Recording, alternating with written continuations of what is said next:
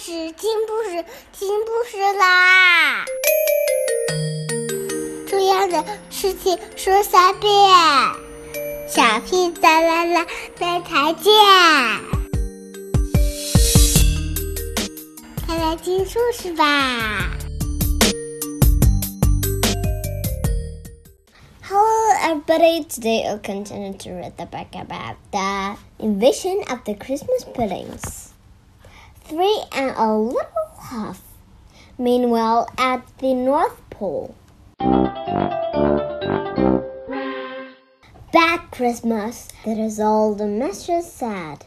Only those two words has come through the crackling radio from outer space. Mrs. Christmas wrote them down and now she read them again and again. Oh dear, oh dear what I am supposed to do. She knew all about Bad Christmas. There were umpteen family stories that Father Christmas has told her about his weak older brother. There was the time he had strapped rockets to their mother's armchair while she was asleep in it in an attempt to blast her into space. Luckily, the chair only shot from the house as far as the barn, where it buried itself in a mound of straw. There was the time he was supposed to feed the reindeer, and Bad Christmas gave them nothing but baked beans to it.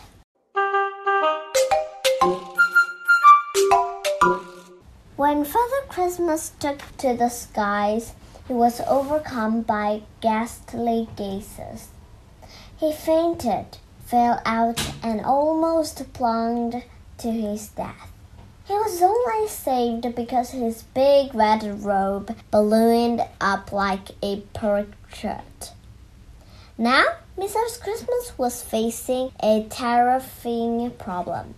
She had no idea where her husband was, nor what had happened to him. All she knew was that Bad Christmas has returned and her husband must be in deadly trouble. She wandered the house, thinking and knitting very hard.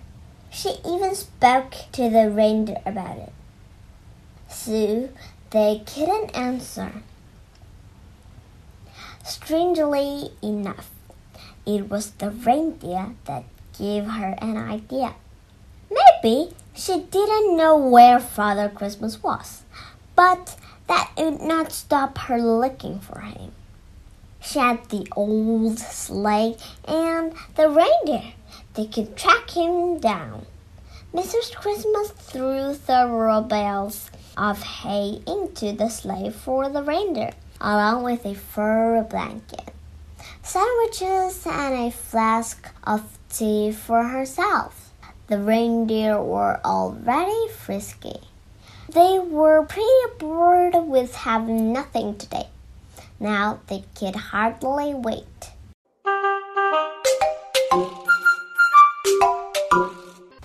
Mrs. Christmas harnessed them to the sleigh, climbed on board, and with a swoosh and a swish, they took to the skies. Fly, my beauties, cried Mrs. Christmas. Seek out to your master wherever he is. Fly as fast as you can. These were brave words because the truth was that Mr. Christmas had never had a reindeer driving lesson in her life. She seemed to think that all she had to do was shout, fly, and they would. The reindeer did take off but unfortunately she forgot to give them any idea of what direction they should go. Some went left and others turned right. Some went up and others went down. The result was that the sleigh covered great loops in the sky. It performed several unintended barrel rolls. It swooped swerved, ziggled, sagged, as if every single reindeer had been given a different map. She was last seen powering straight upwards in a terrifying death climb.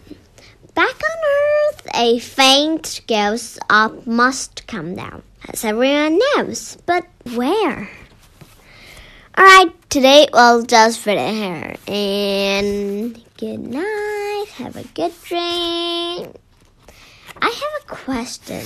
Do you know did Mrs. Christmas know how to drive the sleigh? Tell me.